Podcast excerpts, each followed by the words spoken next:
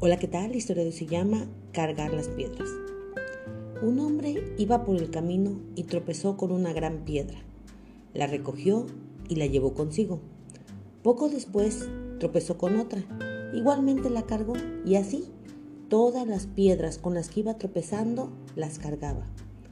Hasta que aquel peso se volvió tan grande que el hombre ya no pudo caminar. ¿Qué piensas de ese hombre? Seguramente piensas que es un necio, porque ¿para qué cargaba las piedras con las que tropezaba, verdad?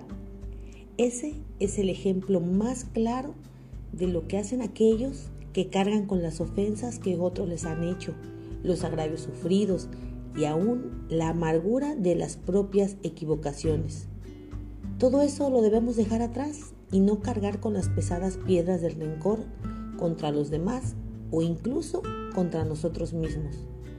Si hacemos a un lado la inútil carga, si no la llevamos con nosotros, nuestro camino será más ligero y nuestro paso más seguro. Por una parte quiero invitarte a que no cargues pesos que no te corresponden, piedras que te has ido echando con el tiempo y que realmente no tienes por qué cargarlas. Y por otro lado, te quiero recomendar Mateo 11 del 28 al 30. Venid a mí todos los que estéis cansados y trabajados, que yo los haré descansar. Llevad mi yugo sobre vosotros y aprended de mí, que soy manso y humilde de corazón, y hallaréis descanso para vuestras almas, porque mi yugo es fácil y ligera mi carga.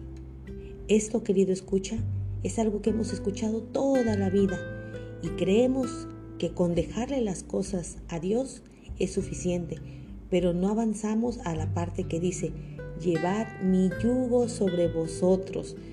Su yugo es mansedumbre, paciencia, templanza, dominio propio. Es ahí donde radica el sentirnos ligeros.